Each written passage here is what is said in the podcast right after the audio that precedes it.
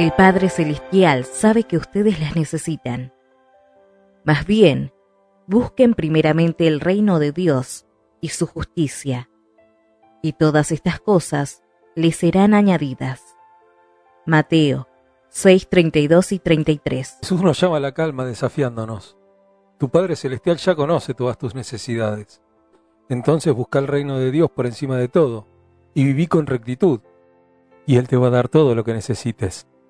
Si buscas primero el reino de la riqueza, seguramente te vas a preocupar por cada peso o por el valor del dólar. Si buscas primero el reino de la salud, vas a sudar cada vez que tengas un dolor o que veas un bulto en tu cuerpo. Busca primero el reino de la popularidad y vas a revivir una y otra vez cada fracaso. Busca primero el reino de la seguridad y vas a saltar del barco ante cada salpicadura de agua. Pero si buscas primero su reino, seguramente lo vas a encontrar.